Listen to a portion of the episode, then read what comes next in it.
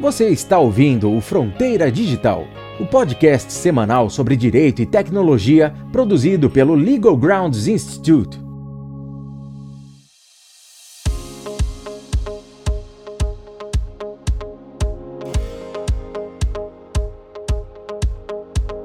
Hoje nós vamos ter a honra aqui de discutir e compartilhar ideias com o Carlos Baigorre, que é presidente da Anatel, e é uma oportunidade muito interessante para nós, porque nós já vimos aqui na, na previamente a, a, nossa abertura da, dos trabalhos, que tem várias questões interessantes aqui que o Baigorre pode enfrentar o problema que nós estamos diante se trata de uma exigência de uma reconfiguração da metodologia de enforcement antitrust ou se trata de um tema de regulação, né? E dentro dessa tensão entre as temáticas, aparece uma questão de competência mesmo. Né? Quem seria, eh, quem estaria mais ah, eh, preparado, né? que instituição, que órgão estaria mais preparado para fazer eh, essa atuação, esse enforcement, se a gente perceber que se trata de uma mera reconfiguração da metodologia antitrust, isso encaminha o tema para o CAD, como é visto em várias uh, alternativas de uh, regulação ou propostas em outras jurisdições. Por outro lado, uma regulação, se a abordagem for uma regulação prévia, surge a questão sobre qual seria o órgão mais adequado.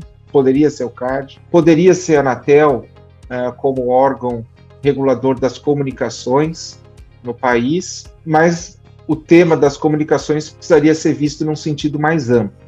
Então hoje a gente bolou uma dinâmica um pouco distinta. Uh, o Baigorre vai fazer uma, uma, vai dar uma visão inicial e depois nós vamos abrir já para perguntas. Eu tenho várias perguntas, o Vinícius também, etc. Eu imagino que a nossa audiência tenha perguntas também. Então, direcionem a perguntas nos chats que a gente vai então colocar aqui para debate é, com o Baigorre. É, eu já coloquei aqui que nosso ambiente é bem é, aberto, né? É, não necessariamente é, nós, nem mesmo nosso convidado, precisa ter respostas prontas. Pode levantar questões, porque aqui é um ambiente mais de reflexão é, e, e, debate, não é um ambiente de doutrina. Então, dito isso, eu vou passar para a Bianca apresentar o Baigorre e a gente passa a palavra para ele. Bom dia, um prazer estar aqui com o Carlos Manuel Baigorre, presidente executivo e presidente do Conselho Diretor da Agência Nacional de Telecomunicações, doutor em Economia pela Universidade Católica de Brasília, tendo atuado também como professor de graduação na Universidade Católica de Brasília, no Instituto de Ensino Superior de Brasília e no Instituto Brasileiro de Mercado de Capitais, BMEC. Prazer, Baigorre, muito bom estar aqui com você e temos discussões maravilhosas aí pela frente. Obrigado, Bianca, pela introdução. Eu queria aproveitar já e começar agradecendo o convite do Legal Grounds Institute para estar aqui dialogando com vocês. Agradecer ao convite do Juliano Maranhão, do César Matos, do Vinícius Klein. E assim, e logo para assim, eu vou, como a gente estava conversando antes, eu não tenho apresentação, vou fazer um, um, um, um, um discurso bem geral e depois a gente pode ir direto para o debate, que eu acho que é o mais produtivo para gerar toda essa, essa dialética aí. Bom, então assim, regulação econômica das plataformas digitais, o papel da Anatel. Antes de entrar em regulação econômica, eu vou falar de regulação de uma forma mais ampla, né? É, desde que a gente, eu particularmente no meu discurso de posse como presidente, comecei a falar da necessidade de uma revisão do papel do Estado no que diz respeito a como o Estado aborda o ecossistema digital, como é que ele regula, incentiva, enfim, é, muitas pessoas têm falando assim, ah, a Anatel está querendo regulamentar a internet, a Anatel está querendo regulamentar as plataformas digitais. Bom, assim, a gente já regulamenta, em grande parte, algumas plataformas digitais. Então, por exemplo, duas semanas atrás, se não me engano, teve aquela audiência pública no Supremo Tribunal Federal para discutir a constitucionalidade né, do, do artigo 19 do Marco Civil da Internet, que diz que só é responsável, os, provedores de aplicações são só responsáveis por, pelo conteúdo, caso eles não retirem o conteúdo após eh, uma notificação judicial. E o que eu fui dizer lá, colocar o nosso, nosso entendimento e a nossa experiência é que, assim, Hoje, no mercado, no mercado de telecomunicações brasileiro, qualquer equipamento, um celular, um roteador, qualquer equipamento de telecomunicações para ser comercializado e operado e utilizado no Brasil, ele precisa ter uma certificação da Anatel. E o que a gente tem percebido é que diversas plataformas digitais, essas plataformas de comércio eletrônico, têm vendido esses equipamentos de forma completamente irregular, vendido equipamentos não certificados. E hoje nós já fiscalizamos ou seja, já fazemos o enforcement dessas plataformas digitais. Então, nós já fizemos e, enforcement no sentido mais tradicional de exercício de poder de polícia. Estou falando de chegar no centro de distribuição da Amazon, ou da Shopee, ou do Shopee acho que não, mas do Mercado Livre, chegar lá com, com pessoal com, com, com viatura, com apoio da PM, com colete à prova de bala, entrando, aprendendo equipamento, dando, destru, destruindo equipamento não certificado, instaurando processos sancionadores e aplicando multas sobre essas empresas que estão descumprindo a lei.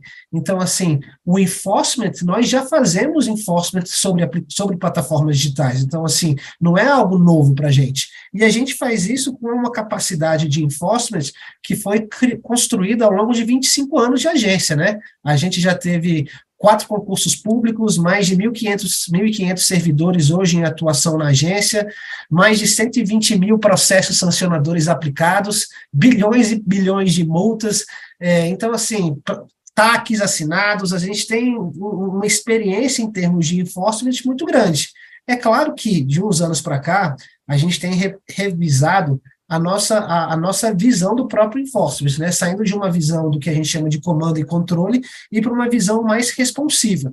Só que o que a gente percebe, assim, e eu já trabalhei nessa área de enforcement aqui na Anatel, fui superintendente de controle de obrigações, essa lógica de você fazer uma coisa mais responsiva, com guias orientativos, com, com melhores práticas e tudo mais, isso funciona em alguma medida quando você tem um mercado bastante fragmentado e os agentes que em geral não vão ter poder de mercado, eles têm um medo da atuação do Estado, do enforcement do Estado. Isso a gente vê no setor de telecomunicações muito claramente quando a gente fala, por exemplo, da relação com os pequenos provedores de internet. Hoje a gente tem 20 mil provedores de internet no Brasil, a maioria deles, assim, não, sem, nem passa pelo nosso radar, e eles têm medo de que eles caiam no nosso radar porque eles são tão pequenininhos que a gente deixa eles tocarem o terror, não tocar o terror, né, mas a gente deixa eles prestarem o serviço normalmente, assim, a gente não tem nenhum processo contra eles e tal, não é tocar o terror, porque, claro, né, a gente tem que garantir que o cumprimento de algumas regras mínimas sejam observadas, mas, por exemplo, se você tiver um prestador de internet com menos de 5 mil clientes, ele não precisa nem ter outorga da Anatel, ele só manda um e-mail para a gente dizendo que está prestando serviço.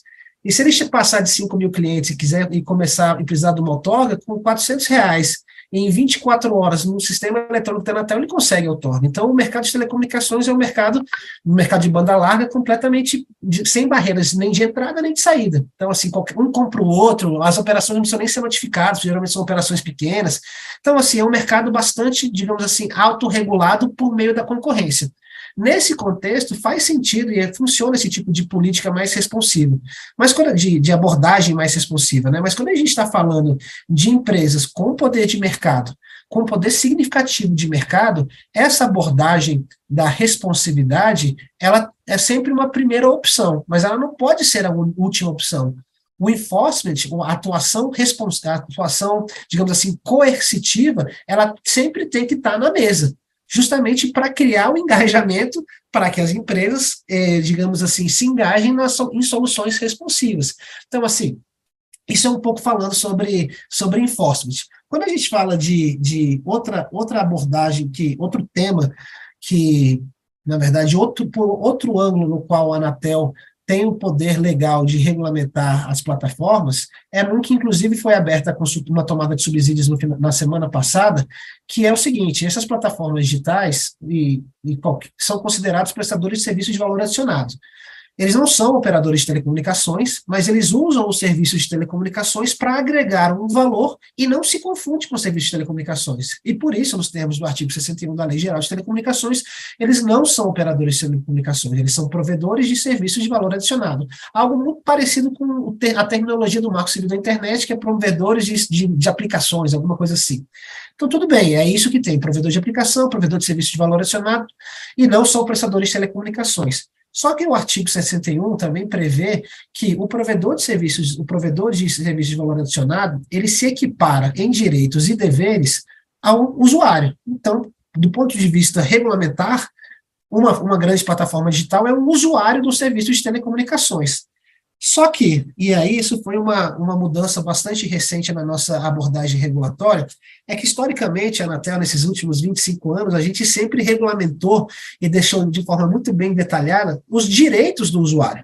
Direito, o usuário tem direito de ter um call center 24 por 7, de receber um, um, um, protocolo de atendimento na primeira interação, esse protocolo tem que ser alfanumérico. Então, então, assim, a gente regulamentou de forma muito detalhada os, de, os direitos do usuário, mas a gente nunca regulamentou os, de, os deveres do usuário, que estão previstos no artigo 4 da Lei Geral de Telecomunicações, especificamente no inciso 1, né, que fala que é dever do usuário usar de forma adequada as redes, serviços e equipamentos de telecomunicações. Isso nunca precisamos regulamentar isso. Mas de uns anos para cá, todos nós, deve, to, todos nós aqui devemos, de, de, sofreram a questão do telemarketing abusivo. Você está em casa e começa a tocar um telefone, que a pessoa querendo te vender cartão de crédito, e te liga de, de madrugada, te liga no fim de semana, e a Anatel sofreu, né, recebeu uma grande pressão popular e social, da sociedade como um todo, do Congresso, do Ministério Público, para a gente atuar contra isso. Só que assim, a gente, as empresas de telemarketing, elas não são empresas de telecomunicações. Como é que a gente ia atuar? E aí a gente decidiu é, uma série de medidas de enforcement para impedir esse tipo de, de, de, de, conduta, né? E apoiando as, nossa, as nossas medidas de enforcement no sentido de que esse uso, por esse usuário, era um uso indevido das redes de telecomunicações. Porque você colocar um robô para fazer milhões de ligações na rede de telefonia, você está sobrecarregando a rede de telefonia e impedindo que ligações, digamos assim, devidas, legítimas, fossem trafegadas. Então a gente decidiu, a gente usou o artigo 4 para atacar a questão do telemarketing. Só que o que acontece? A gente fez isso no caso concreto. E isso não é a melhor prática regulatória. A melhor prática regulatória é você regulamentar de forma geral a, o dispositivo legal e aplicar eles nos casos concretos, e não você regular no caso concreto. Então, diante disso, mas também considerando a, a situação extraordinária que era a questão do telemarketing, a gente decidiu colocar em consulta pública, em tomada de subsídios agora, a regulamentação, a proposta de regulamentação desse artigo, para definir exatamente o que, que é o uso devido pelos usuários. Seja um usuário como eu, vocês, aqui, usuário que tem o telefone e liga, ou um usuário provedor de, de serviços de valor adicionado, como uma plataforma. E aí surge uma série de discussões que estão acontecendo na União Europeia também, foram o principal tema no encontro da Mobile World Congress em Barcelona agora em fevereiro, que foi justamente a, a discussão de, da remuneração das redes de telecomunicações pelos grandes usuários que utilizam essas redes. Então, esse, eu acho que assim, então, só para fechar, a Anatel já tem uma regulação, já regula efetivamente as plataformas, só que não sobre uma perspectiva do, da, da, do, do serviço que elas prestam. Mas sim, em certa medida, sim, né? Porque no caso da, da, plataforma de comércio eletrônico é o comércio ilegal de equipamentos não certificados de telecomunicações. Então, a gente atua com o nosso enforcement sobre as empresas de, de comércio eletrônico e fazemos regulação disso. E também estamos discutindo como fazer regulação nesse contexto aí das plataformas de, de de, de da, da, regulação do relacionamento entre as plataformas e as redes de telecomunicações.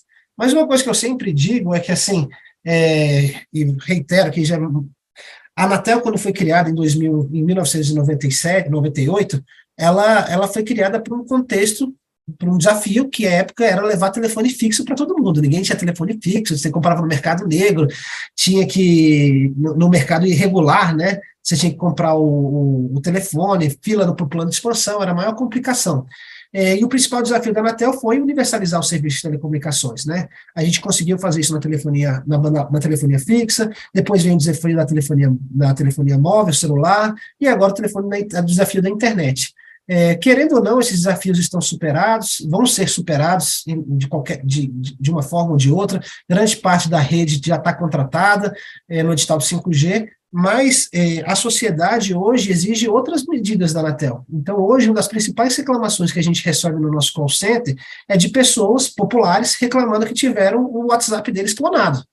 Então você tem do outro lado, então assim, na base da, da pirâmide social, você tem os consumidores que têm problemas com seus aplicativos, com o WhatsApp, não sabem o que fazer, perderam a conta, muitas vezes usam o WhatsApp para uma atividade econômica, ficam desesperados, para quem que eles ligam? Quem é do Estado que vai atendê-los? A Anatel. Aí eles ligam na Anatel e o que, que a gente faz? Vai falar que não tem nada a ver com isso?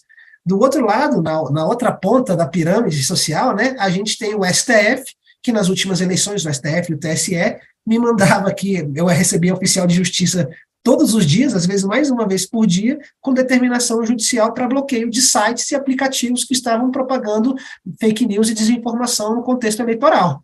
E a gente ia fazer, não tem nada a ver com isso? Não dá para ser assim. Então a gente começou a atuar nisso também.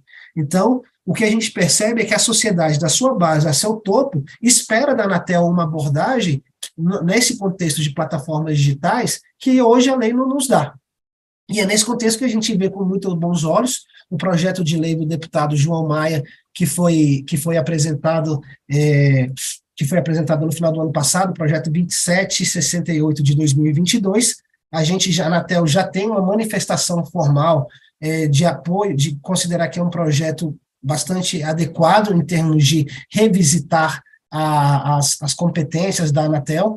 Também no que diz respeito ao quadro normativo que ele cria, a gente entende que ele é muito parecido com o, o DMA europeu, mas muito mais principiológico, porque é, e a gente vê ele muito, muito aderente também ao quadro regulatório estabelecido no Plano Geral de Metas de Competição, que é basicamente você tem um mercado, faz análise do mercado relevante, define um, um prestador com poder de mercado significativo e estabelece obrigações assimétricas para ele, baseadas no poder de mercado, com, com o objetivo de mitigar o risco de abuso desse poder de mercado numa regulamentação ex ante.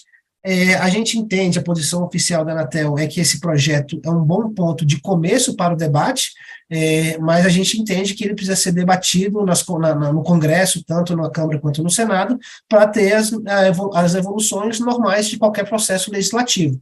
Eu, particularmente, entendo que o critério de definição do gatekeeper lá, é, usando único e exclusivamente o critério de faturamento, talvez seja o ponto mais frágil do projeto, eu entendo que, por exemplo, no PGMC, que tem mais ou menos a mesma lógica, a gente tem, se não me engano, são cinco critérios, todos necessários, e nenhum deles é de faturamento. Então, lá tem questão de market share, tem questão de integração vertical, de integração horizontal, é, tem vários outros critérios que a gente entende que talvez fosse algo que pudesse, fosse mais, digamos assim, melhor é, sustentado, seria mais adequado.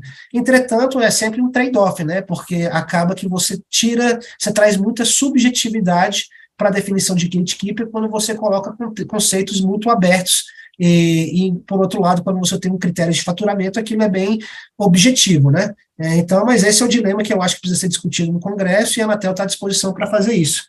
É, e só retomando, só para finalizar nesse contexto de fake news, que a gente atua bastante, eu acho que assim, posso dizer que o único órgão do Estado brasileiro que efetivamente, até o Ministério da Justiça, nessa semana, mas antes do Ministério da Justiça, o único órgão que efetivamente tomou alguma medida contra a fake news e usou enforcement para impedir fake news no Brasil foi a Anatel. Né? O Tribunal Superior Eleitoral com sua competência judiciária, tomou as decisões, mas quem foi efetivamente lá exercer o poder de polícia e bloquear os conteúdos é, ilegais ou os conteúdos indesejados definidos pelo tribunal foi a Anatel. Então, assim, hoje nós temos a, a, a expertise, nós temos as condições para cumprir essa missão e nós temos a cultura, né? Nós temos 25 anos de servidores formados, 1.500 servidores, escritórios em, todo, em todas as capitais do Brasil, processos muito bem desenhados, processo de recolhimento das multas, de cadastro endividativa. Então, a gente já tem uma, maca, uma máquina rodando. Eu vi ontem, agora de manhã, antes de começar aqui, eu vi que a Coalizão Direitos na Rede propôs a criação de um novo órgão, né, para cuidar de fake news.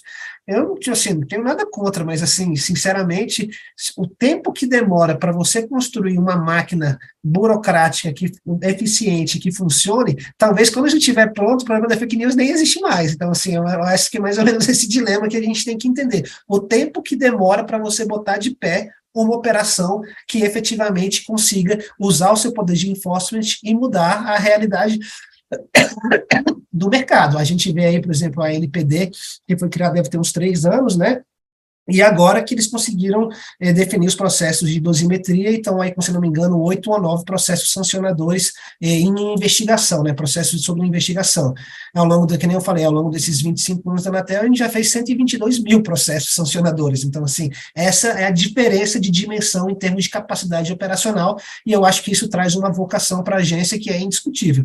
É claro que precisam ter alterações, precisa ter capacitação dos nossos servidores, porque é uma outra temática, mas também quando a gente para e pensa no que diz respeito à, à representatividade social e participação social, a Anatel é um destaque entre as outras agências. Eu desconheço qualquer outra agência que tenha um conselho consultivo, que é, é, o, é, o, Fórum de Representação Institucional da Sociedade dentro da sua agência. A Anatel tem um conselho consultivo que conta com representantes da sociedade civil, dos usuários, do, das prestadoras de serviços de telecomunicações, do Congresso, da Câmara, do Senado, e também do Poder Executivo. Então, assim, quando a gente junta tudo isso, participação social, capacidade operacional, expertise tecnológica, eu acho que, sinceramente, não tem para ninguém.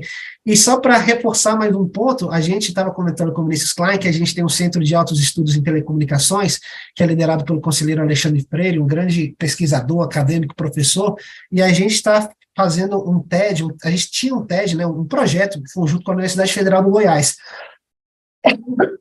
para discutir, fazer pesquisa em Web 3.0. E um dos principais temas, dos pilares da Web 3.0 é justamente o blockchain.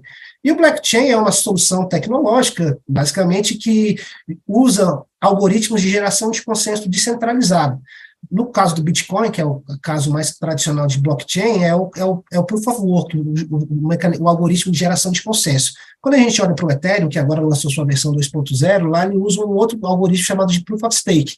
E aí a gente fez um aditivo com a Federal do Goiás justamente para que eles façam uma pesquisa acadêmica e elaboração de um protótipo, de uma prova de conceito, para criar uma rede um, um, uma solução de blockchain baseado num, algoritmo de proof of stake para identificação de forma descentralizada de fake news e desinformação.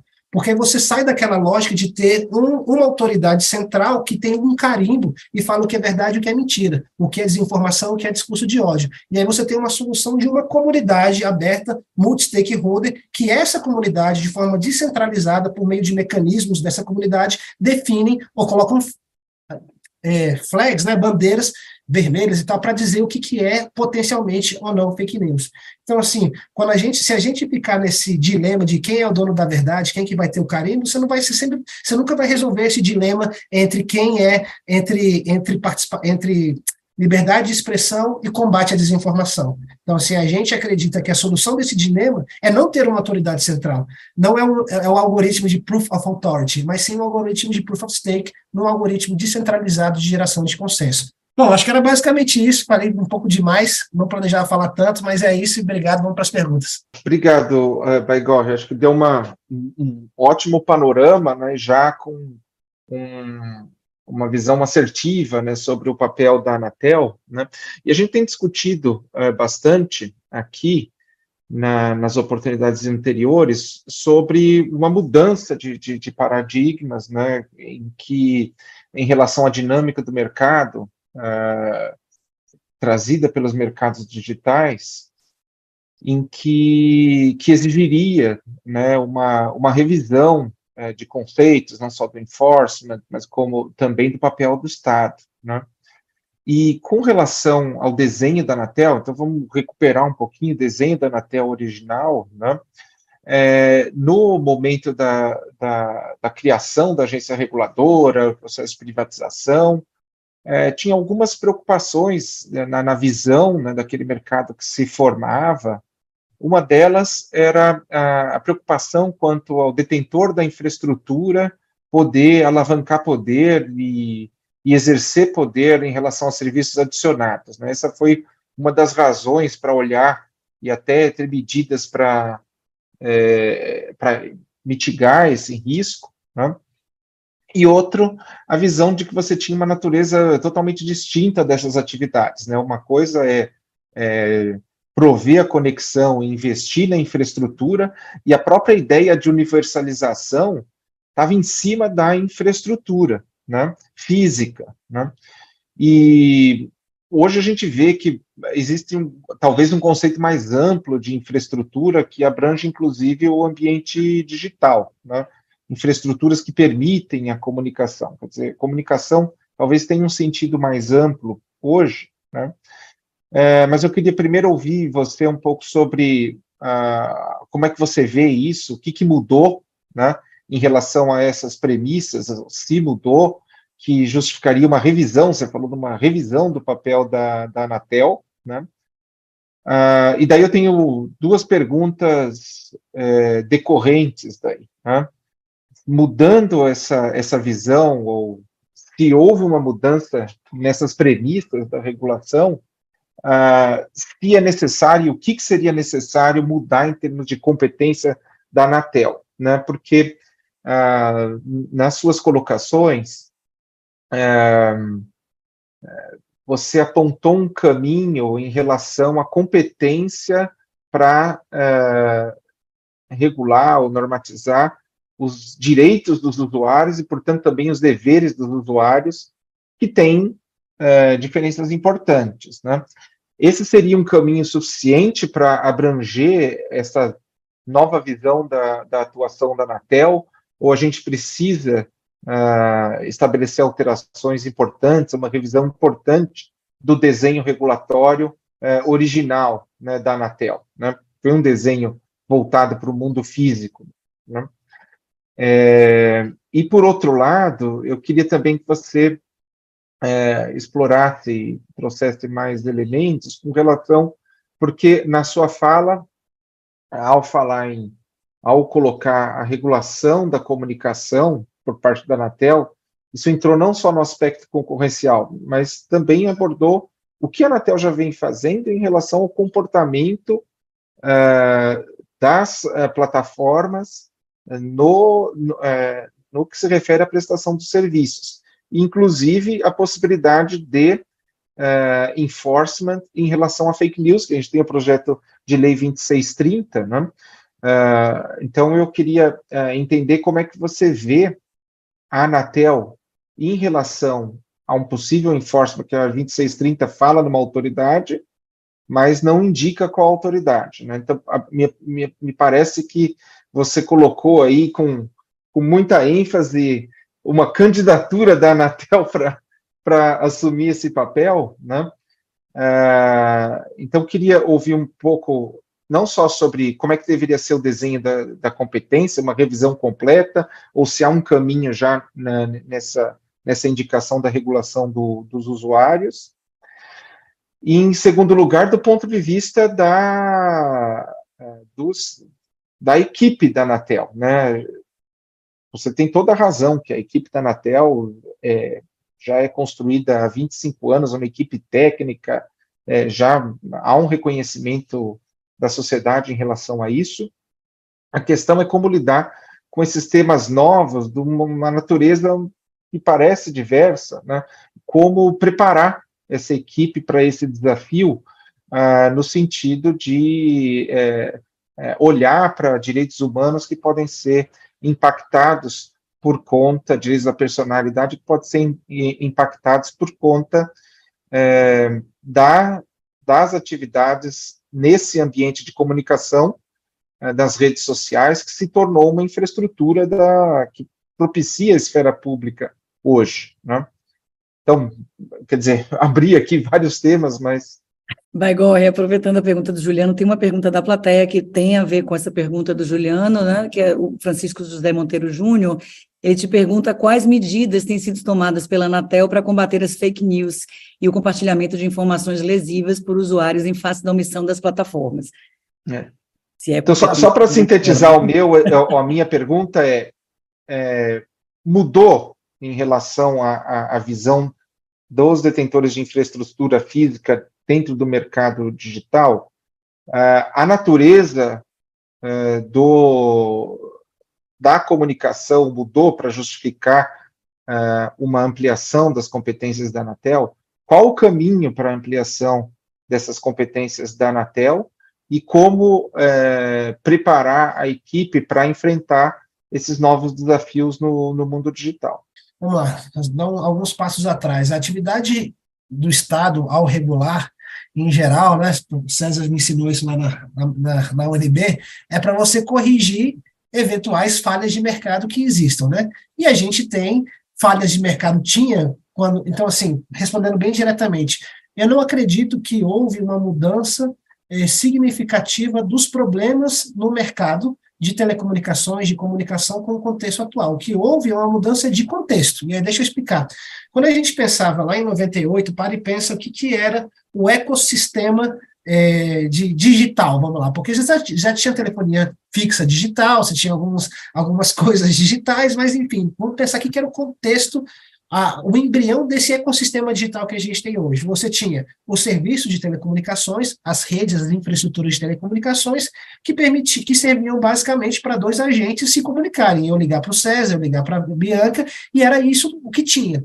Esse era o serviço. O serviço era fazer duas pessoas conversarem.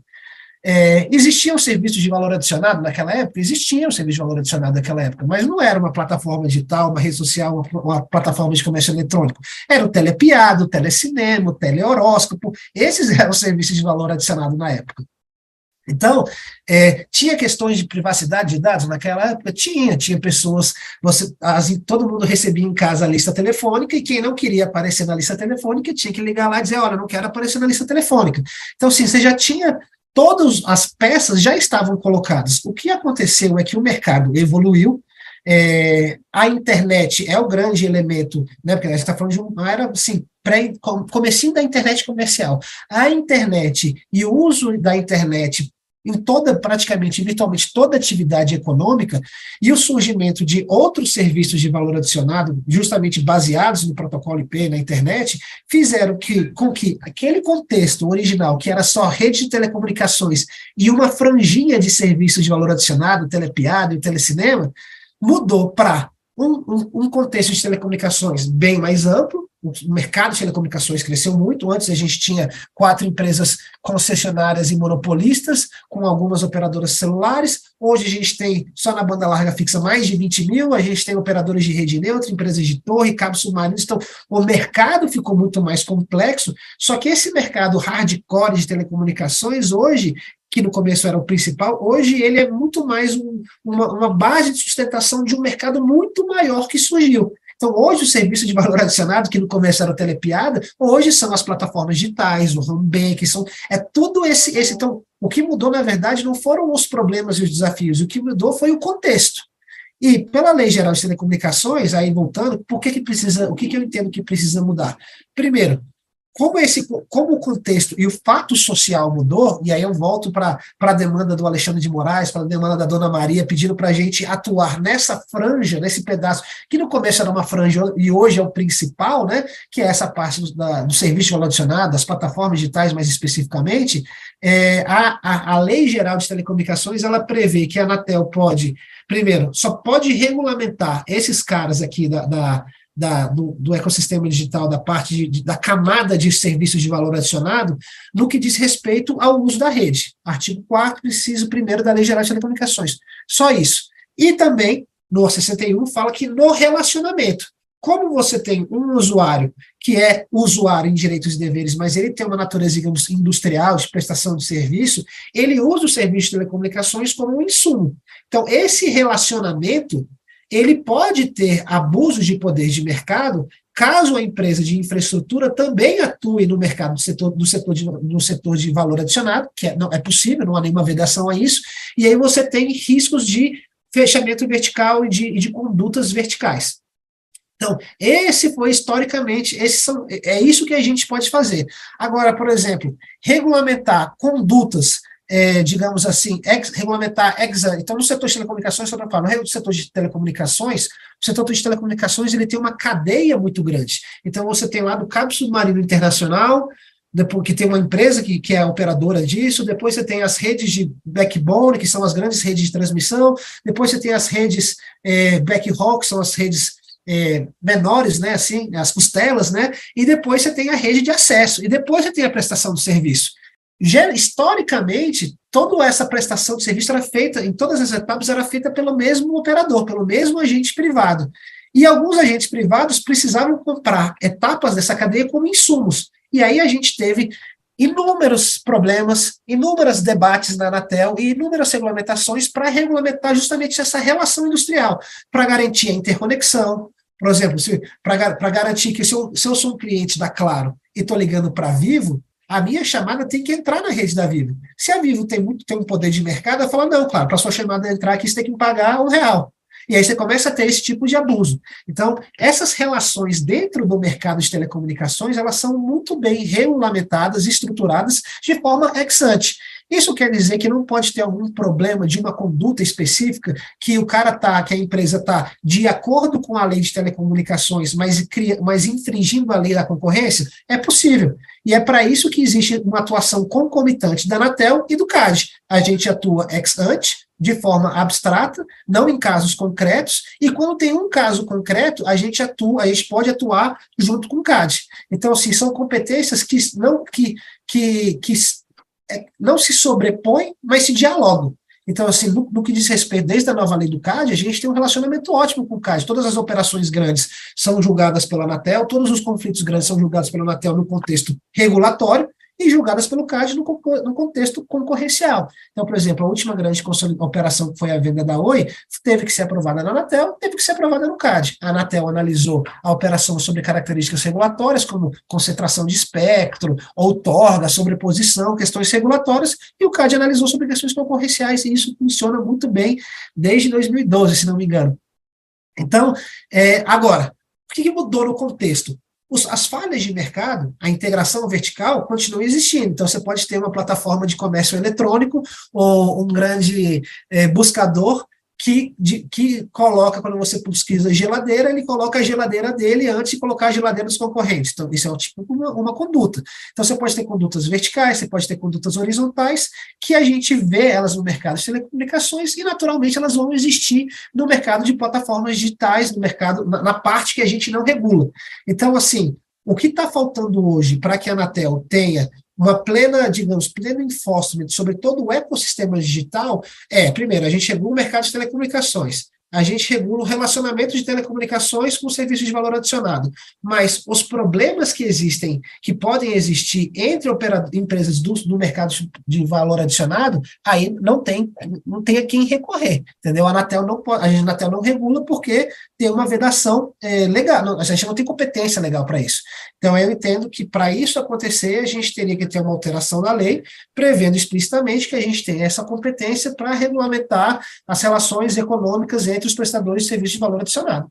Tão simples quanto isso. E aí, é claro, né, dar diretrizes, dar, sobre que bases isso, sobre quais princípios, com que objetivos isso vai ser feito. Quando a gente fala de fake news exclusivamente, especificamente, desculpa, eu acho que a gente, aí voltando no ponto, essa solução que a gente está esse debate que está tendo de regular o relacionamento entre telecom e plataformas e mercado digital, isso certamente não é suficiente para resolver todo, todo o embrólio do mercado. Isso vai resolver um pedaço, que é justamente esse, essa interface. Mas as interfaces entre os, os, prestadores de SBA, isso aí a gente não tem como se meter, e isso é uma questão que, que me parece que é um dos principais problemas que justifica o GMA, por exemplo, né, na União Europeia e a atuação do, do antitruste nos Estados Unidos. Então, essa é uma questão. Quando a gente fala especificamente de fake news, é, eu entendo, isso é parte do debate, mas, por exemplo, se a gente entender que o uso, que usar as redes de telecomunicações para distribuir informações falsas e inverídicas, ou que atentem contra o Estado Democrático de Direito, é um uso inadequado das redes de telecomunicações, aí sim, aí a gente pode atuar na fake news. Então, por exemplo, a gente entendeu que você pegar um robô e fazer ele ligar para todos para os 230 milhões de usuários de brasileiros todos os dias, oferecendo um serviço de cartão de crédito, que isso é um uso indevido. E que a gente falou assim: esse uso é indevido, operadores de telecomunicações bloqueiem esse cara na rede. Identifique que é o cara que está fazendo essas ligações e tirem da rede. Simplesmente tirem ele da rede, ele não vai acessar a rede. Então, se a gente entender que, analogamente, em vez de você tem um cara que em vez de entrar e colocar um robô para fazer ligações para todo mundo, ele está colocando um robô para distribuir mensagens falsas ou para distribuir qualquer coisa que a gente que se entenda no processo regulatório como inadequado, a conclusão disso é tire esse cara da rede, bloqueie ele. Então, se nesse processo se entender que a distribuição de desinformação e notícias falsas é algo que é inadequado, que me parece bastante óbvio, a gente pode chegar nessa conclusão sim, mas é claro, depois de todo o debate regulatório que está sendo feito. Nossa, você Perfeito. Tá... Eu tô, eu tô me coçando aqui, eu quero fazer uma provocação, Baigorre, se você me permite. Tá todo mundo se colocando aqui, Baigorre, para fazer provocações para você. Eu só queria fazer uma pergunta antes, pra, porque tá. ela aprofunda um pouco essa questão que você trouxe, Baigorre. Você falou bastante do CAD, né, da, da questão da, da, da concorrência e das articulações, e quando a gente pensa nas plataformas, a gente vê que as estratégias competitivas, elas são principalmente baseadas em dados e inteligência artificial, que vai aprofundar aí uma utilização de viés cognitivos, que são tratados pela economia comportamental. Sendo essa inovação contínua, baseada em dados, a principal estratégia competitiva, que pode acentuar em uma posição dominante das incumbentes e também pode gerar abusos do, aos consumidores, há uma necessidade de articulação entre a defesa da concorrência, como você bem falou, mas também com a proteção de dados e a defesa do consumidor, nesse verdadeiro tripé regulatório aí da nova economia, né? Como que a Anatel, que pelo projeto de lei 2768 é a agência responsável pela fiscalização, pode fazer essa articulação com essas outras esferas para que a gente não tenha sobreposições e consiga é, realizar aí uma verdadeira proteção articulada em todas as três. Eu concordo plenamente com você e eu vou focar mais na parte de dados nesse momento e não na inteligência artificial, depois eu falo de inteligência artificial. Mas quando a gente fala de dados, por exemplo, e de proteção do consumidor, a Anatel tem na Lei Geral de Telecomunicações obrigações de proteger o consumidor. Então, a gente faz parte do Sistema Brasileiro de Defesa do Consumidor e a gente atua de forma articulada com a Senacom, com os PROCONs. A gente tem um Comitê de Defesa dos Usuários, que é um fórum multilateral com representação da sociedade civil, dos PROCONs, da Senacom, permanente, com o conselheiro, o conselheiro Vicente, inclusive, é o, é o, é o líder desse, desse grupo, e a gente está sempre discutindo o que, que, a gente pode fazer, atuações conjuntas, porque aí a gente atua, por exemplo, a Senacom atua para fazer valer o CDC, e a Anatel atua para fazer valer a regulamentação. E aí a gente atua das duas formas sem um problema de busy leading, né? Porque senão, se você tiver sobreposição, você tem um problema. Tá todo mundo, o cara está tomando a mesma, uma multa ou sofrendo enforcement duas vezes, três vezes pela mesma conduta, pelo mesmo dispositivo legal. Aqui não. CDC, a gente não multa pela SUDC, a gente multa pela regulamentação. E isso também, então, em direito do consumidor, isso funciona muito bem há muito tempo. Já, assim, a gente tem parcerias históricas com o Senacom, com o Fundo de Direito Difuso. Então, por exemplo, quando a gente percebe que o consumidor houve um erro de fatura, milhões de usuários tiveram um erro de fatura, a gente manda a empresa devolver.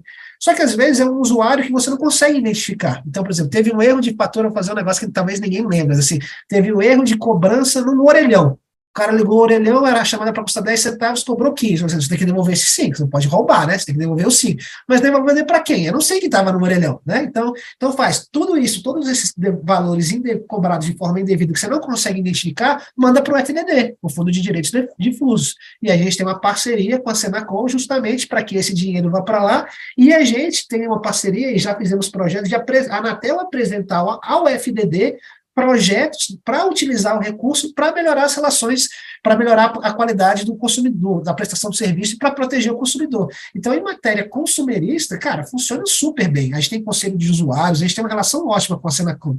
Na questão de proteção de dados, a Anatel também sempre, a Anatel tem, e tem previsão na lei, que e na regulamentação, que, que obrigações para as empresas de telecomunicação de proteger os dados dos usuários e a privacidade deles. E a gente já fez centenas, talvez, de, de atuações punindo, punindo as empresas por não cumprimento dessas obrigações.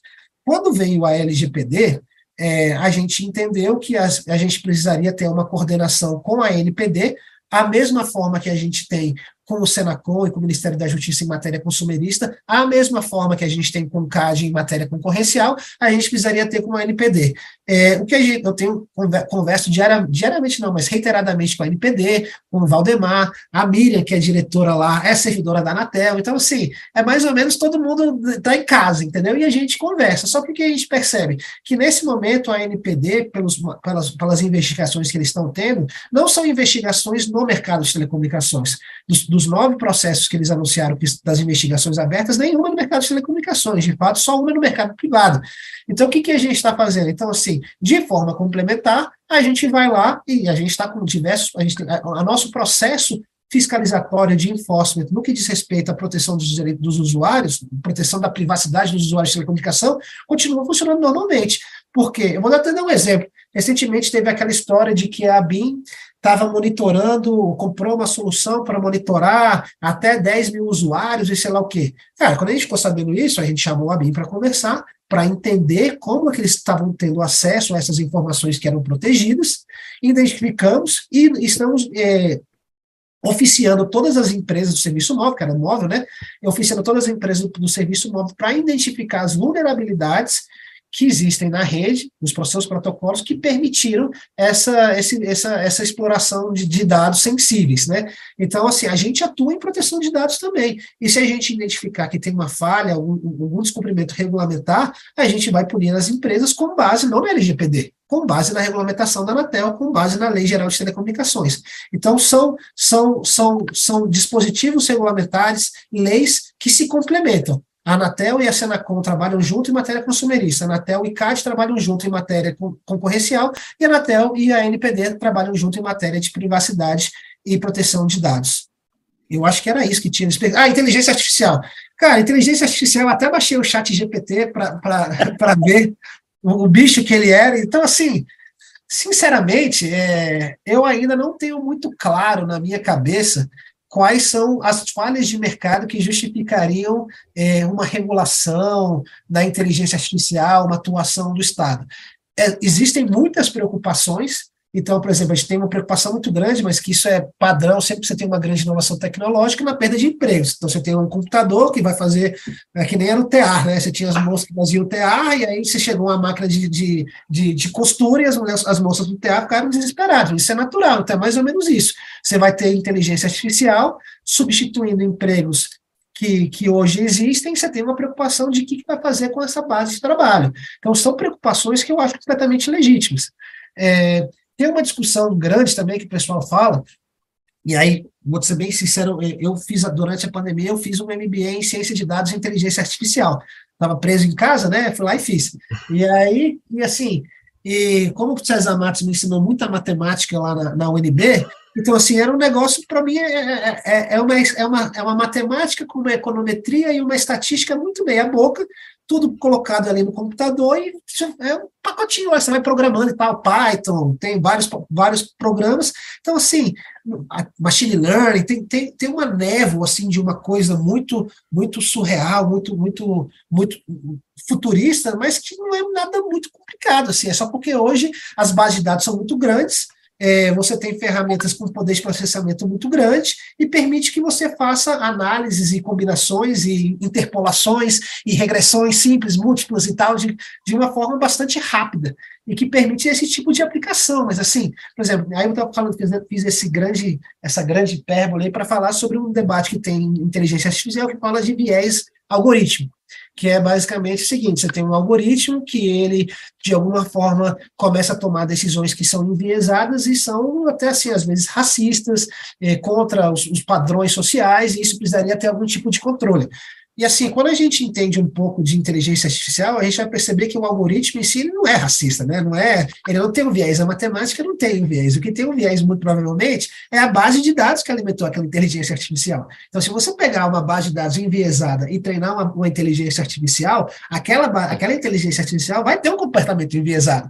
Então, o viés não está no algoritmo, o viés não está na, na, na, máquina, não está na, na função de maximização de alguma coisa ou de minimização de alguma coisa lá, entendeu? Não está nisso. O viés está na base de dados que alimentou ele. Então, assim, se, por exemplo, você tem uma empresa que vai usar inteligência artificial é, para selecionar empregados, e aí você pega a base de dados de todas as pessoas que foram selecionadas por essa, por essa empresa. E essa empresa já tinha um viés de ser machista, de ser misógina, de ser racista, de não contratar pessoas negras e tudo mais.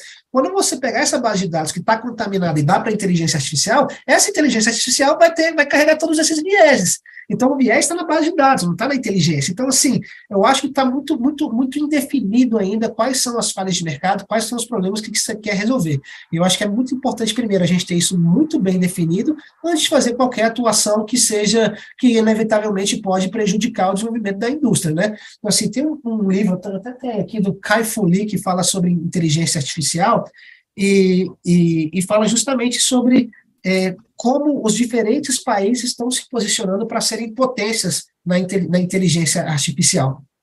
E o que ele fala, e assim, eu posso confirmar, apesar de ser muito, muito iniciante nesse assunto, é que a inteligência artificial, você pode chegar lá e desenhar o algoritmo, você pode fazer, se você tiver um ótimo, um melhor engenheiro para desenhar o algoritmo e um engenheiro meia boca, o, o, o, algoritmo do engenheiro meia-boca pode, o, a inteligência artificial do engenheiro meia-boca pode ficar melhor se a base de dados for melhor. Então, na verdade, o diferencial competitivo não está no algoritmo, está na base de dados. Então, assim, quanto mais aberta for a base de dados, quanto maiores forem as bases de dados, maior o potencial de um país conseguir criar soluções de inteligência artificial mais assertivas, mais efetivas. Se você tiver base de dados limitadas, por seja por proteção de dados, seja por privacidade, seja por qualquer outra questão que se coloque, essa inteligência artificial vai ser limitada. E aí ele coloca isso para comparar o Ocidente e o Oriente, né? Que no Oriente, especificamente a China, ele é um pesquisador chinês, ele fala que as bases de dados lá são completamente disponíveis. Tu pega lá, então, assim, sistemas de score social, e isso é um diferencial que a China vai poder ter para ser um grande player de inteligência artificial, porque ele não tem essas restrições de privacidade, de, como é que chama, de, de autorização de uso de dados. As bases de dados estão lá e os sistemas e os algoritmos e a inteligência artificial estão tá se alimentando daquilo e crescendo e crescendo ficando cada vez melhor, cada vez mais assertivo. Enquanto que em outros países onde você tem uma grande restrição ao uso das bases de dados, os sistemas de inteligência artificial inevitavelmente vão ser piores. E você não consegue superar essa diferença com melhores, com um desenho de código melhor. O código não consegue superar a, a, o aprendizado da máquina com base de dados. Então, acho que é isso. É, de, arranhando o assunto inteligência artificial. É, não, bem interessante o que você falou, e a gente sabe que no mundo inteiro tem sido discutidas também questões de compartilhamento maior de dados, por meio de data trusts, de data license, essas são questões que já vêm sendo pesquisadas e que eu acho que vai se aprofundar bastante justamente por essa, por essa questão precípua dos dados para a construção da inteligência artificial. Agora, esse desenho institucional né, e essas articulações, com certeza, vão ser um grande desafio aí. E eu queria aproveitar para dar a palavra ao Vinícius, para ele te provocar quanto a essa questão da IA. Então, bom, bom dia a todos. Obrigado pela oportunidade de voltar a participar das lives aí, depois de um período fora. É, parabéns pela explanação, Carlos, vou chamar de Carlos, manteu como, como, como eu comecei. É, eu acho que esse ponto que você falou é bem interessante, porque se, a gente perceber, você falou de vários assuntos, né? Fake news, falou de inteligência artificial. E assim, eu acho que quando a gente pensa que a Anatel pode é, regular não só essa relação que você mostrou bem ali, que vem no começo, né?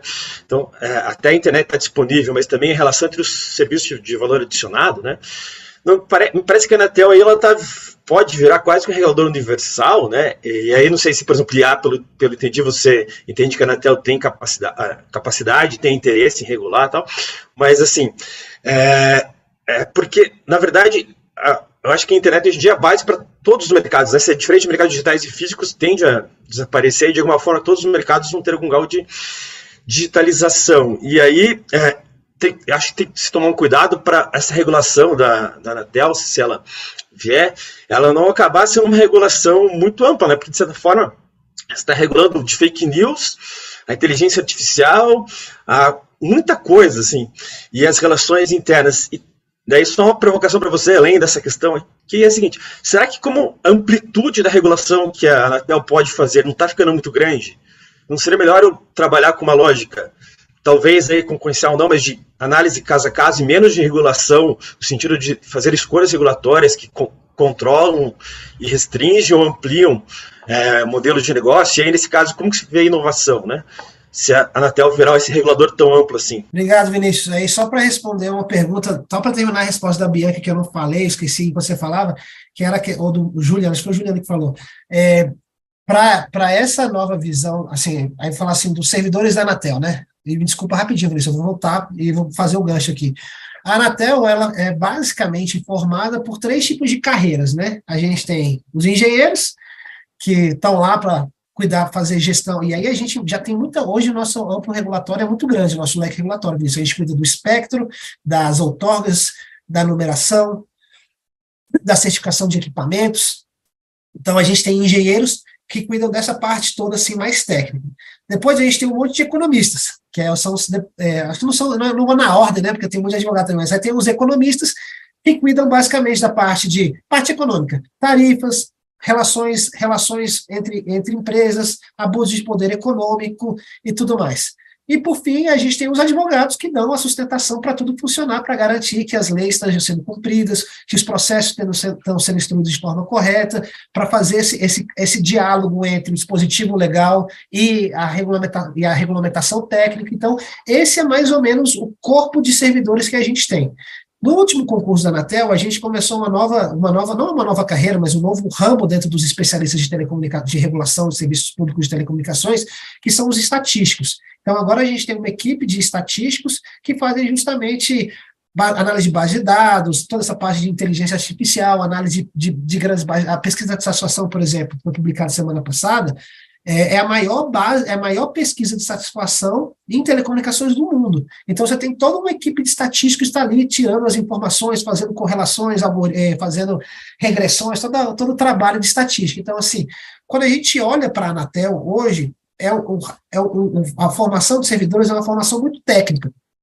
E não teria, na minha visão, se a gente eventualmente fosse é, ter que assumir responsabilidades e competências nessa parte de direitos humanos, de proteção da democracia, a gente precisaria, sim, de um novo conjunto de servidores com novas competências, com novas, com novas ferramentas e uma capacitação daqueles que já têm, porque, conforme eu coloquei, a gente tem diversos advogados e eles poderiam ser capacitados nesse tipo de, de temática. E a gente deveria trazer também outros pessoal da comunicação social, das ciências sociais, então outros perfis precisariam se agregar para ampliar essa, essa visão. Então, quando a gente fala de engenheiro, até engenheiro, de engenheiro, a gente tem muito engenheiro de espectro, engenheiro, a gente tem, por exemplo, a gente não tem muito engenheiro de internet, de como dos protocolos de internet, a gente tem muitos engenheiros, principalmente engenheiros de espectro e engenheiros de redes de telecomunicação. Então, assim, até na parte de engenharia, a gente precisaria de algumas capacitações, algumas coisas, algumas coisas novas. Mas, enfim, eu acho que isso é plenamente esperável. Eu acho que é muito mais fácil pegar algo que já está rodando e incrementar ele do que fazer algo do zero. É, para mim, é, é, é, óbvio, é um óbvio ululante. Agora, voltando sobre a pergunta do Vinícius. Cara, de fato, eu acho assim, só para fazer uma correção, eu não entendo, o que eu falei sobre inteligência artificial é que, para mim, não está claro ainda qual é a falha de mercado que justificaria uma regulação.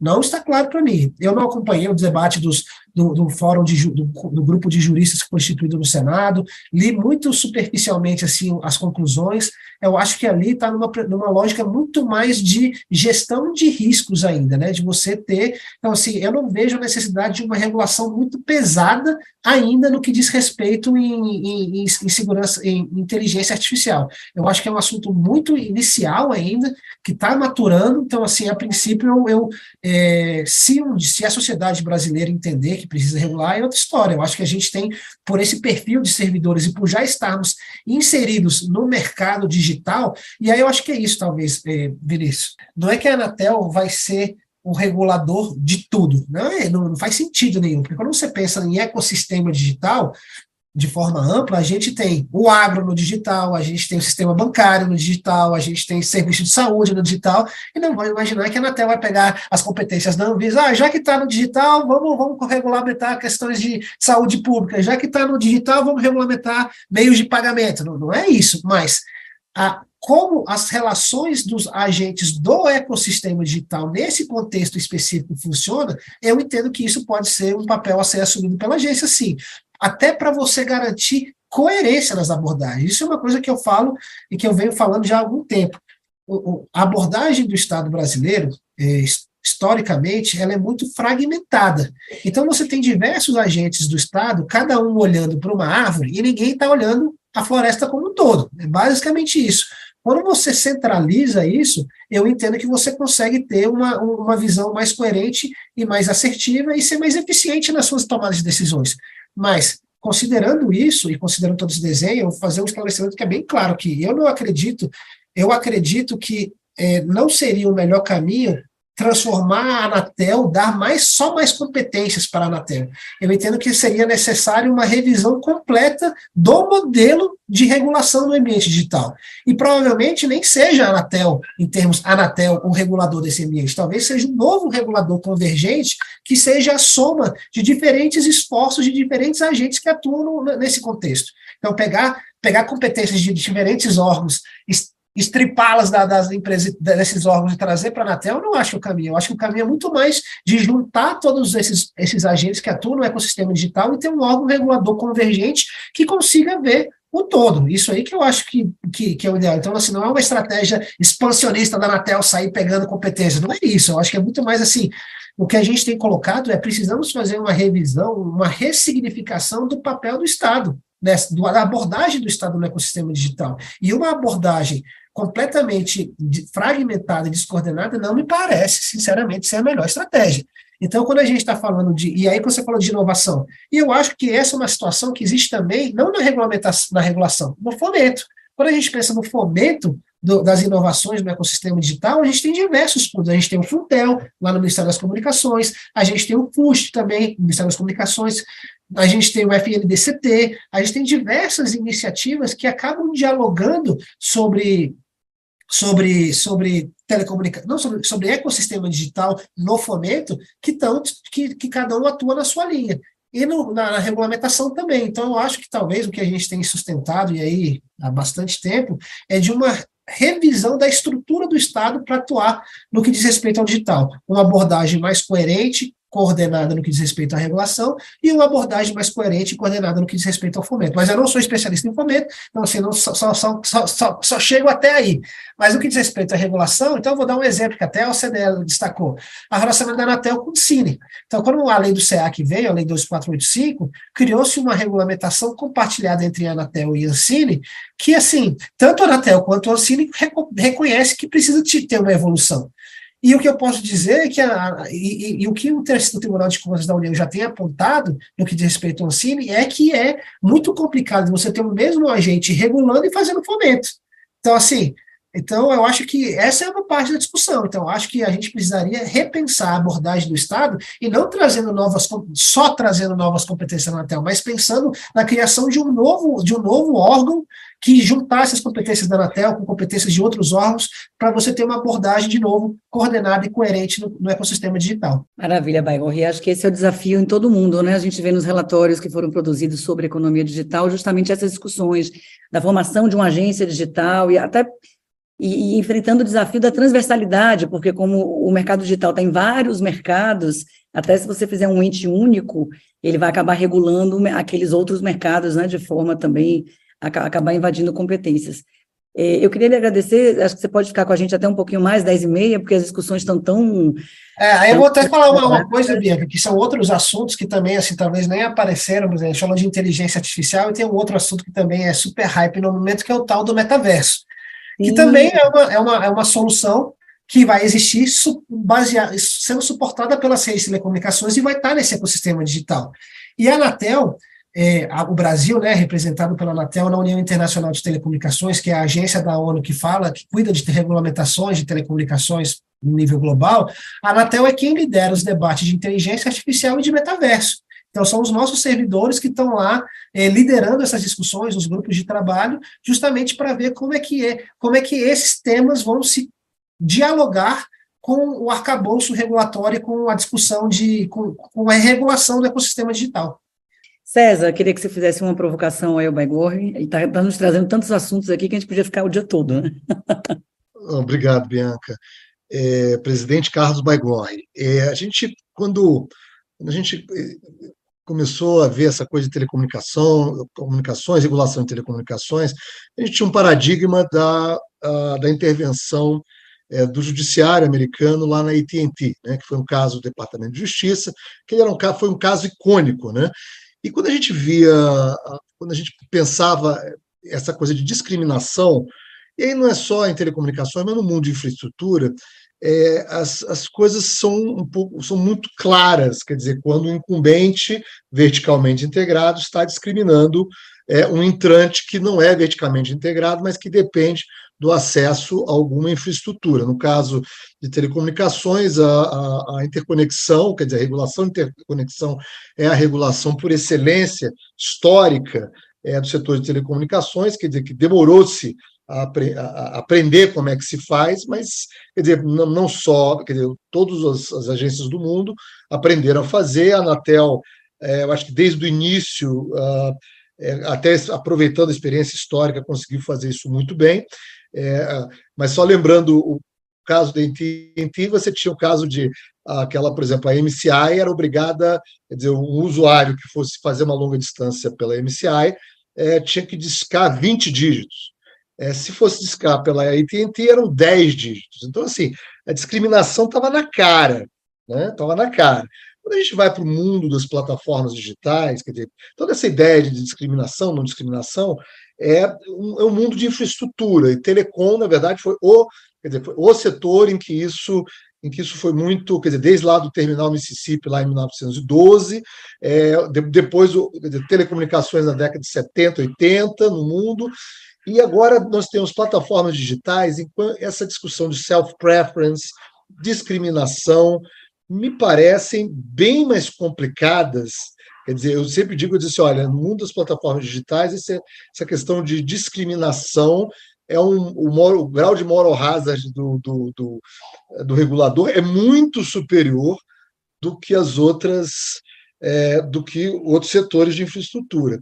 A gente chegou a conversar um pouco né, em relação a esse projeto, e eu, eu cheguei a falar com você, né, é, presidente Carlos Baigói, cuidado com o que desejas né, é, para regular. Vai ser uma coisa muito complicada, assim, muito difícil é, de constatar essa coisa de discriminação, self-preference, quer dizer que muito do, do, do projeto tem a ver com isso, e isso vai estar no colo de vocês, isso não te preocupa, não? Olha, César, não vou, não vou dizer que não é um desafio e que não será um desafio caso isso venha acontecer, mas eu tenho plena convicção de que a gente tem um quadro de servidores extremamente qualificado para poder superar esse desafio, e isso é um debate que vai acontecer no mundo todo. Então, assim, é claro que a gente vai é, ver, do mesmo jeito que você mencionou que o caso da AT&T nos Estados Unidos foi um, um elemento assim de inspiração, por ter sido um caso muito icônico, ele foi uma inspiração mundo afora também. A gente vai, a gente, a atuação da a regulação das telecomunicações, ela não é algo que é feita de forma isolada em cada país. E a regulação do ecossistema digital também não vai ser. Então, assim, a gente imagina que você vai ter fóruns internacionais, melhores práticas internacionais, os órgãos multilaterais fazendo recomendações. Então, assim, eu entendo que isso tudo é um desafio que não é só do Brasil e não será e não é só do Brasil, é do mundo como um todo. E certamente o mundo todo vai ter que encontrar uma solução para isso e para caracterizar essas, preocupações econômicas do mercado. Então, o que eu vejo, talvez, é que, e aí talvez seja até uma ignorância minha, que me parece que você tem alguns, algumas condutas aqui verticais, de fato, no, no potencialmente no mercado de plataformas digitais, mas também tem diversas condutas horizontais.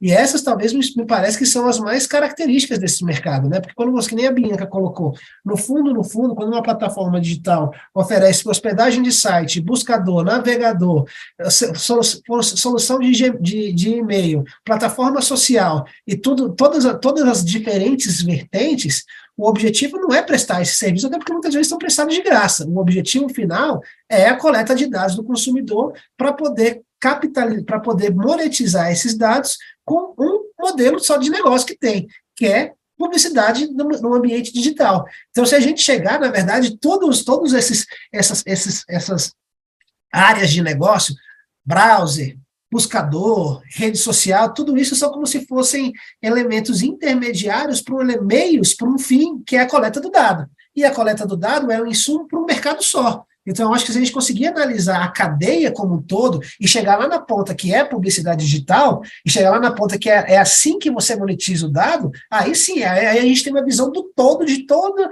de toda a cadeia, tanto de forma horizontal quanto de cadeia vertical. Então, eu acho que talvez essa seja, aí desenhar completamente essa cadeia, do começo ao fim, quem são os agentes, em cada etapa, quem que atua em cada etapa, quais são os incentivos de, de cada um atuar em cada etapa.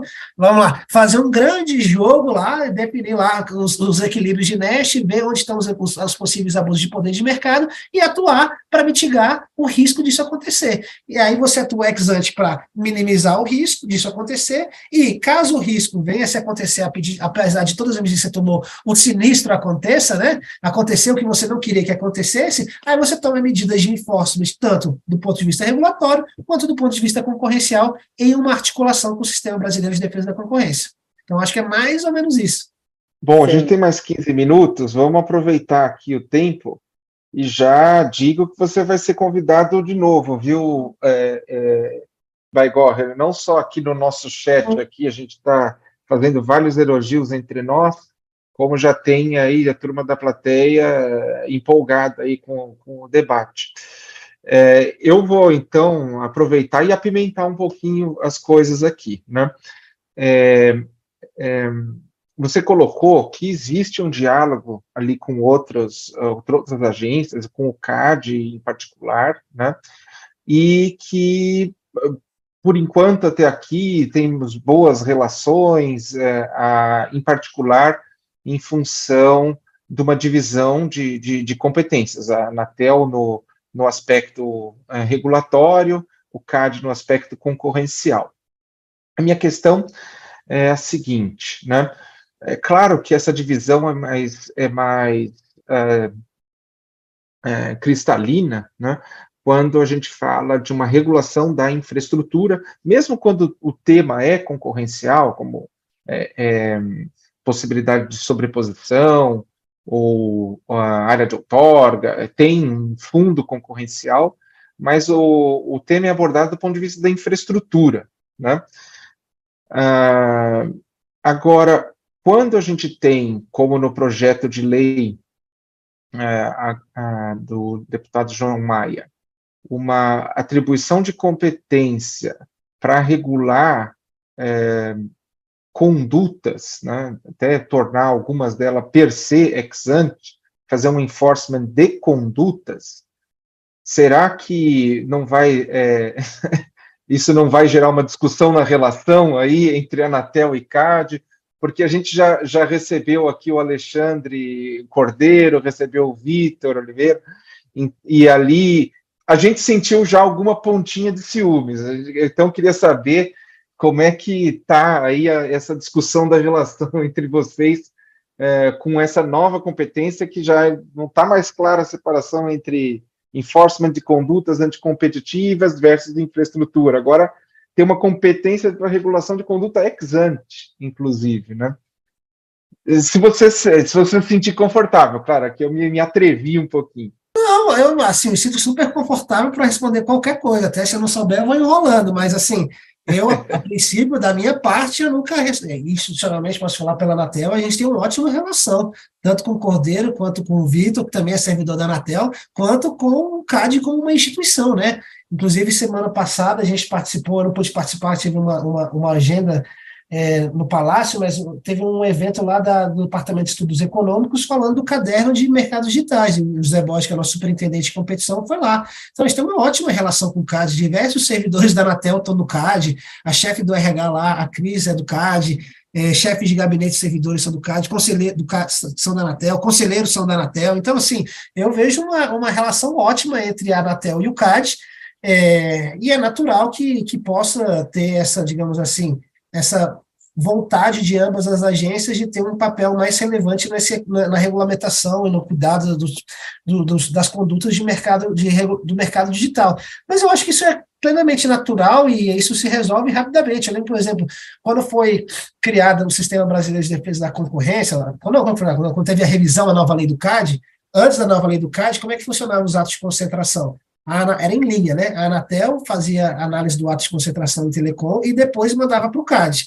Só que várias vezes chegava lá no CAD, sei lá, um ato de concentração 10 anos depois, 5 anos depois, e isso gerava um estresse, um uma fricção muito grande entre as duas instituições.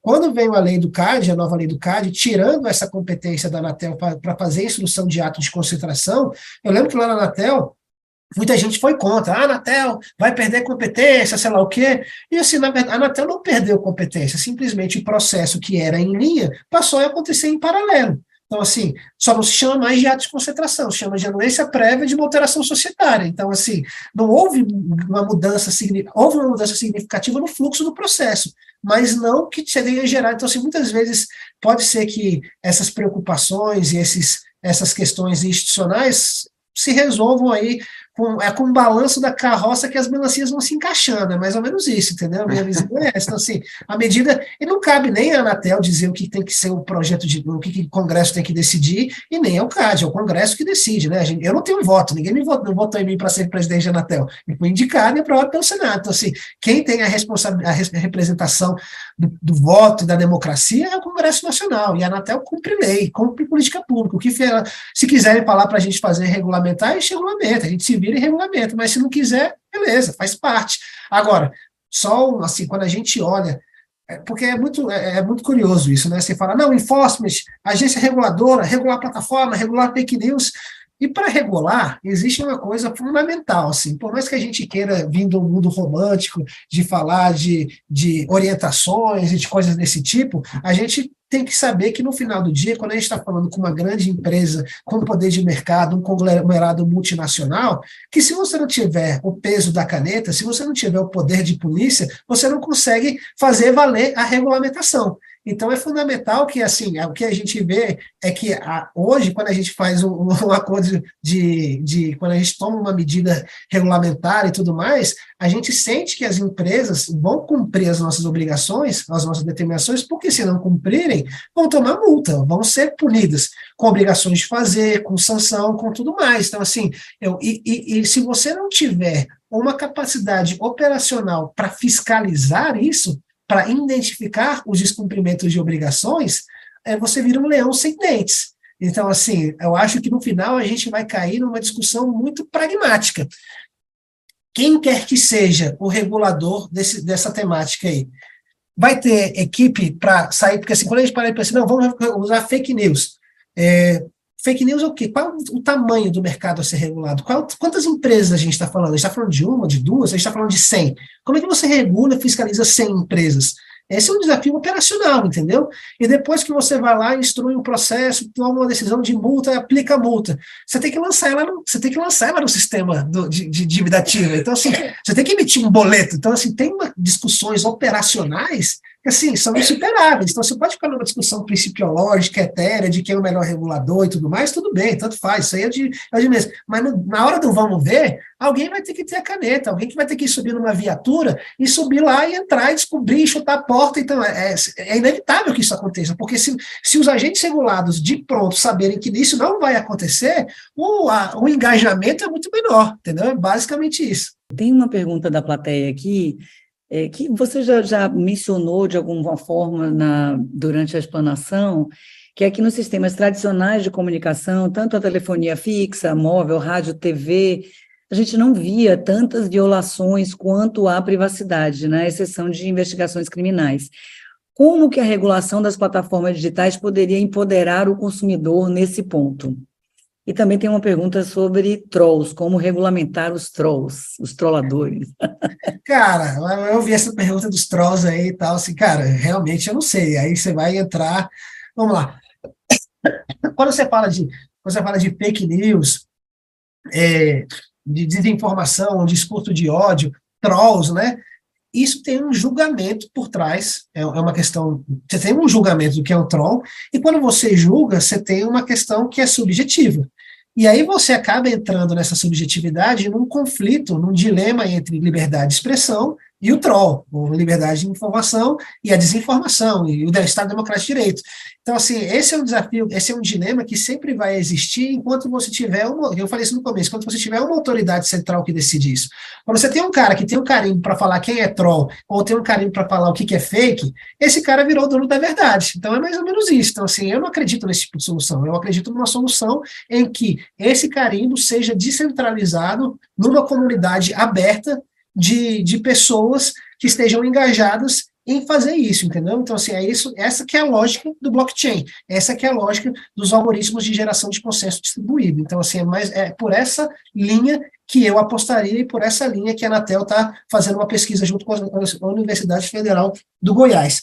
E sobre o empoderamento do consumidor, eu acho que assim, o empoderamento, a proteção do consumidor, a gente sempre tem essa visão, e isso é verdade, né? O consumidor, ele acaba sempre sendo o hipossuficiente na relação de consumo, né? Seja com uma empresa de telecomunicação, seja com uma plataforma digital, ninguém lê aqueles termos de uso, então você acaba entrando ali e aceita qualquer coisa. Então, assim, o que você precisa ter é um agente do Estado, de novo, com caneta, com poder de polícia, para garantir que é para tutelar o, o, o, hipossuficiente para garantir que os seus direitos fundamentais, os seus direitos esculpidos, seja na Constituição, seja na lei, seja na regulamentação, sejam protegidos. E punir caso não haja. Então, assim, eu acho que é óbvio que no primeiro momento em que ainda existe subjetividade, que as coisas estão acontecendo, aí sim você faz uns guias orientativos, melhores práticas e tudo mais. Mas depois que essa primeira fase de diálogo, de construção de, de consensos está superada, aí é a hora da, da, do exercício do poder de polícia, tão simples quanto isso. Infelizmente, quando a gente fala de grandes grupos internacionais com poder de mercado, a lógica econômica, tipo assim, as empresas que abusam de poder de mercado, elas não fazem isso porque elas são malvadas. Elas fazem isso porque elas têm uma lógica econômica por trás. Não é uma questão de, de julgamento moral, é uma questão de lógica econômica.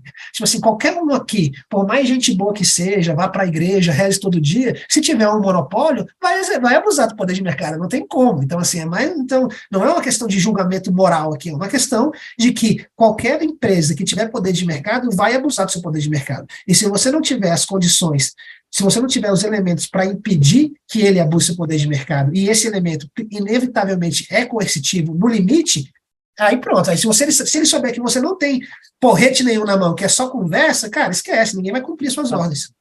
A dificuldade da gente nessa nova economia é justamente essa, essa articulação, quando a gente pensa no, nessa assimetria de informação que você tem do consumidor, as leis de proteção de dados vieram para melhorar com obrigação de política de privacidade, mas você tem um estresse da informação, né? Muitas vezes o consumidor não consegue dar conta disso, por mais claro, por mais transparente que esteja. Então, há uma importância realmente do órgão regulador do que você pode ou não fazer ex ante. Só uma última coisa, só para eu encerrar e amarrar e já fazer mais um convite, porque acho que foi bem divertido hoje. É, Baigor, você falou de um novo papel do Estado, e eu gostei muito da forma de abordagem, porque você colocou do ponto de vista prático. E no Instituto, esse é um dos grandes temas que nós levantamos para debate, né, uma reformulação de uma nova exigência né, e de redicionamento desse papel do Estado, uh, principalmente diante do próprio modelo regulador, que, no final das contas, é baseado numa regulação externa, ainda que permita espaços de participação, consulta pública, para que os interessados e os regulados se é, manifestem. Né? E nós temos discutido e colocado em debate uma nova visão é, do Estado, ah, já num papel de estímulo e validação é, de modelos de autorregulação. Né? É, e nesse papel de estímulo e validação de modelos de regulação, isso está muito ligado a novas tendências de regulação de, de, mercados de tecnologia, que são mercados muito dinâmicos, né? é, em que muitas vezes as obrigações elas são mais procedimentos de gestão de riscos. Né? É, isso acontece com fake news, acontece com inteligência artificial, acontece com, com proteção de dados, e agora que a gente vê é, é, essa possibilidade né, da, da Anatel entrar nesse, nesse campo, né, o desenho da Anatel está mais voltado né, da, do, do, da, da, perspectiva de uma regulação externa. Né? Então, eu queria, para as próximas discussões, você já está convidado, a questão aqui é só estabelecer a data e já proibimos a sua recusa, não vai ter como recusar, vamos achar a data é, para discutir esse tema, né? Se tem espaço na Anatel para esses arranjos mais modernos de regulação de tecnologia, de mitigação de riscos, que de uma certa forma exigem uma participação maior do regulado, não só para opinar, mas para formular a própria a própria regulação e muitas vezes até o enforcement. Maranhão, só para terminar e já interessar essa sua pergunta, e um gancho que eu acho que você colocou que é importantíssimo. Eu falei aqui muito da Anatel e tudo mais, mas assim, isso não quer dizer que as, a, agência de telecomunicações e as agências como um todo não tenham possibilidades de melhoria, né? Isso aqui a gente não está vivendo num mundo de fantasia. E um dos principais pontos que eu vejo de melhoria é um ponto que você acabou de tocar, da participação social. A Anatel é uma das agências que mais tem a participação social, porque ela tem a previsão do Conselho Consultivo, só que eu sou um grande apoiador do Conselho Consultivo, desde que eu tomei posse estou me esforçando diuturnamente para fazer reativar o conselho consultivo, dar um papel mais atuante para ele, mas eu entendo que essa participação social aberta, multilateral, multi-stakeholder, ela precisa ser aprimorada nas agências reguladoras e numa agência convergente, dessa que eu falei, que poderia ser a junção de vários agentes do Estado, isso precisa ser uma diretriz de, de, de princípios, entendeu? De ter uma, porque hoje, apesar do conselho consultivo ser um órgão muito importante na agência reguladora, formalmente ele tem um, um papel estrito, estritamente delimitado em poucos processos. Eu, por acreditar muito no Conselho Consultivo, tenho convocado eles a participar de outros processos que eles não necessariamente deveriam ser envolvidos. Mas isso é uma política minha, pessoal. Eu acho que isso deveria ser uma política perene, institucional, de uma participação maior e mais ampla do, do, do, do da sociedade civil, empresarial ou não, do Congresso, do Judiciário, dentro das agências reguladoras, porque eu entendo que, por mais que isso, às vezes, faça com que o processo de decisão seja um pouco mais alongado, mas isso, isso, isso é compensado com a legitimidade que ele traz. A decisão tomada após um processo, onde você faz um processo de escuta ativa e de um fórum deliber, de um fórum com, com, com, com, com a sociedade civil de forma ampliada, isso traz uma legitimidade para o processo decisório que não, que, que não tem valor, que assim, que é, tem muito valor, né? Não é que não tem valor, tem muito valor, é, que não tem preço, é isso que eu ia falar. É, enfim, eu acho que é isso. É, e sobre a questão de esses mecanismos de autorregulação, concordo plenamente. Tem algumas coisas em mercados muito dinâmicos que não adianta você ter um Estado lá, um, um burocrata dizendo como é que tem que ser. Você tem que ter uma solução, meio auto, uma autorregulação regulada. E na Anatel a gente tem isso desde a origem, porque as pessoas não conhecem. Porque a gente faz tanta coisa que muitas vezes não sabe o que a gente faz. Por exemplo, certificação de equipamentos. Como eu falei, equipamento para ser vendido no Brasil precisa ser certificado, tem que ter lá o carimbo sendo da Anatel. A Anatel não cria os, regulamentos, os, os critérios de teste para certificação da cabeça dela. A gente vê qual é o padrão da indústria, ou seja, a autorregulação, e fala: olha, você tem que passar nesses, nesses testes aqui. Então, os requisitos de teste para certificação de equipamentos, eles são definidos pela Anatel, mas a partir dos padrões do próprio regulado, entendeu? Então, assim, a gente não, a gente não inventa a roda. Então, por exemplo, outra temática que a gente entrou recentemente, segurança cibernética.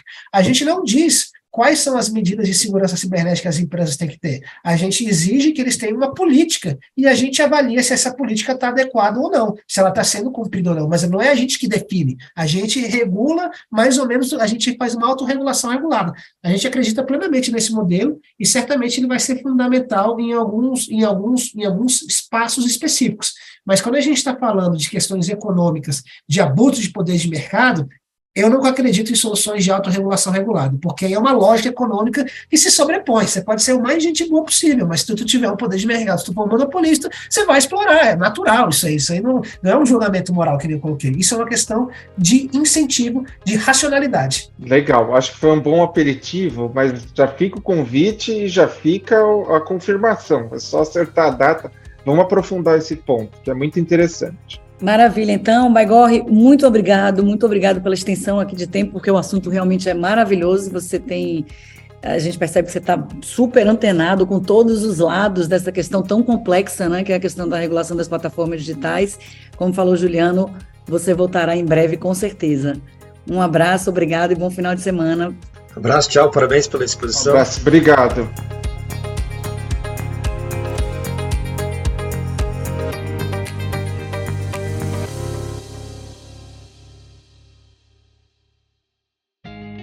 Podcast Fronteira Digital é uma produção do Legal Grounds Institute. Para maiores informações, visite as nossas redes sociais através do arroba Legal Grounds Institute